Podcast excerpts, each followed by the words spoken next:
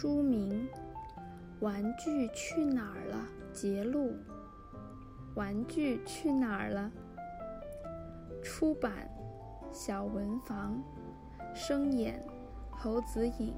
小雨有一个玩具箱，妈妈说：“玩具箱是玩具的家，玩具晚上要回家休息。”所以，小雨睡觉前要把玩具们收回箱子里。第二天，小雨放学回家就打开玩具箱拿玩具，东找西找，就是找不到狮子。他问妈妈：“有没有看到我的狮子？”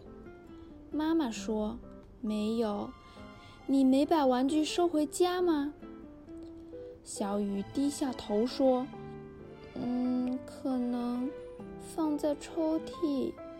小雨心想，没有狮子可以玩小汽车和长颈鹿。这天，小雨又忘了收拾玩具。又过了一天，小雨到玩具箱要拿玩具，一看只剩下三个，他抱着老虎去找妈妈。妈妈，我的玩具都不见了。因为你玩完玩具后都不把它们放回原位。上次你把老虎乱丢，小狗咬断了它的尾巴，我还帮你把老虎的尾巴缝好。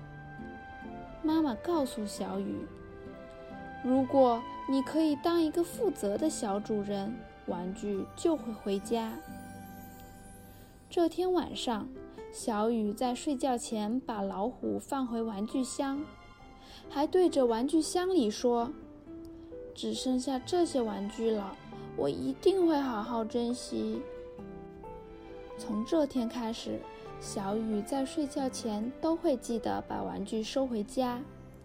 几天过后，小雨只要放学就会跑到玩具箱查看。连续好几天，小雨都会在睡觉前收好玩具。神奇的是，每隔一天，玩具箱就会多出一个不见的玩具。隔天，小雨惊喜地发现，小汽车回家了，玩具箱里面还多了一只小猴子。他开心地跑去告诉妈妈：“小汽车回来啦！”还带来小猴子这个新朋友，妈妈笑着回答：“因为小雨是个好主人，所有的玩具都爱跟你回家哦。”